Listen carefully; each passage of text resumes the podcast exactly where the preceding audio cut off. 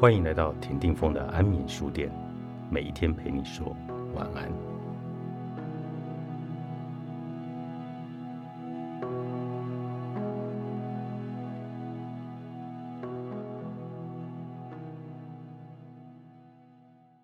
学会了以人看世界的角度，年轻的旅行者往往不是为了旅行而旅行，而是借着旅行的机会整理自己停滞难行的人生。我则是在旅行的路上不断的书写，无论用什么方式去认识这个世界真正的样貌。重点是，我们都保持好奇，永远不会停止冒险。不要停止去认识世界，不要用长大当做借口。因为探险不是为了征服世界，而是找到一个认识自己、跟世界平起平坐的好方式。少年时期的某一天，我从书堆里探出头来，我想要旅行。我这么告诉自己，从此二十多年没有停下脚步。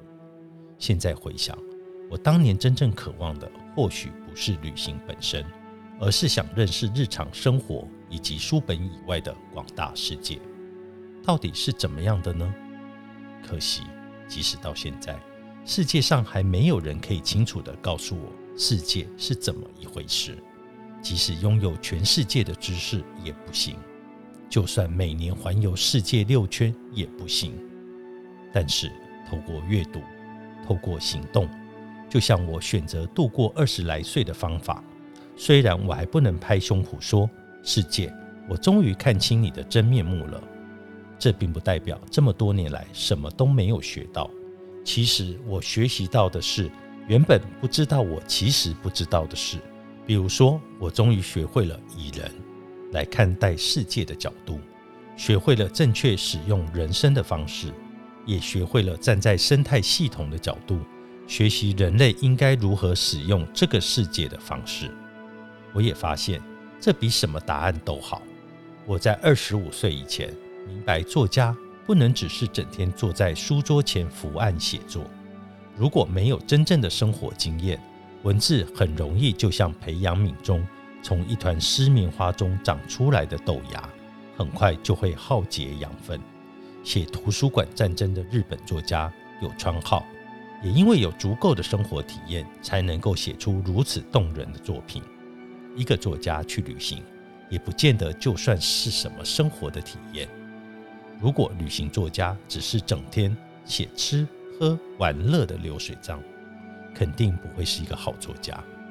生活体验的重要性，有时候不见得在当时就能够明白，而是在很久之后才会突然的体现。比如，二零零九年初，巴勒斯坦激进组织哈马斯与以色列爆发军事冲突。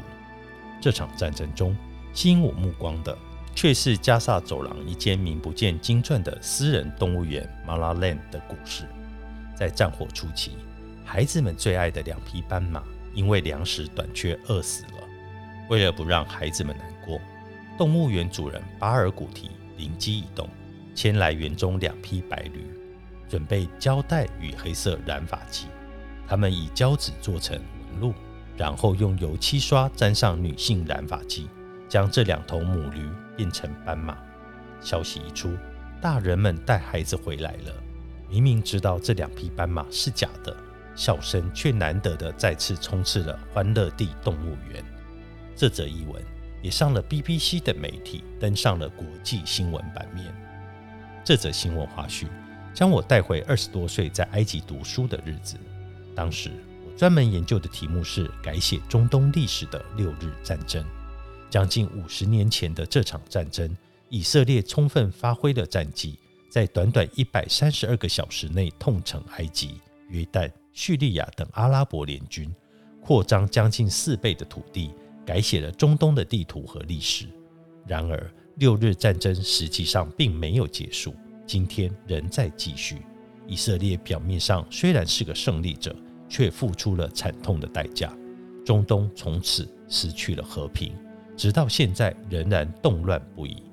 像欢乐地动物园这样的地方，之所以有些普通的鸽子、猴子、猫、兔子之类的，比我们一般常见的宠物店恐怕还不如，就是拜以色列禁运之赐。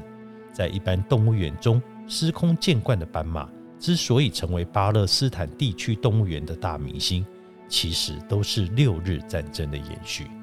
但从研究战争的那一刻开始，最让我着迷的，并不是战士、战术、奇袭本身，而是作为这一代没有经历过战争的年轻人，我第一次意识到，战争并不是一天二十四小时的事。大部分的局外人可能会理所当然地说：“都在打仗了，谁在乎动物园呢？”但是，认识越多战争的细节，才越理解，即使所谓的战火漫天，时长也只是每天的其中一个小时，其他的二十三个小时，其实过着跟我们没什么两样的日常生活。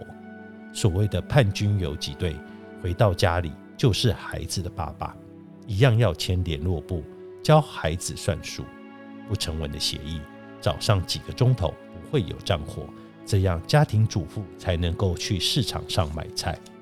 战争发生在伊斯兰教的国家，每个礼拜五要暂时停战，周休一日也是常事。打仗的时候，正在举办婚礼的场地也不能去打扰破坏，这是基本的战争礼貌。这也是为什么家庭聚会料理拿手菜。带孩子去动物园拍照，当然是战争岁月里的一部分，甚至比和平的时候更重要。因为人们努力地透过正常的作息，祈祷着和平的到来。这些平凡的日常风景还在，和平的可能性也就还在。虽然有人或许每天在战火开打的那一个小时中死亡，但却都是为了其他的二十三个小时而努力活下来。因为欢乐的能力就是活着的最好证据，对无情战争的最大挑衅。而欢乐地动物园这两只母驴假扮的斑马，某种程度上来说，就是对于愚蠢战争最尖锐的嘲笑。如果不是因为二十五岁以前我在埃及学生时代的生活体验，今天的我对于这个故事的看法，对于战争的看法。肯定是遥远而贫乏如薄纸般的无足轻重。满二十岁以后的我们，开始透过增加真实生活的体验，学会扮演好在这个世界上的角色，像是作者、旅行者、教师或动物园管理员，提醒我们，对于自以为所知甚详的世界，其实所知甚少的事实，同时指出。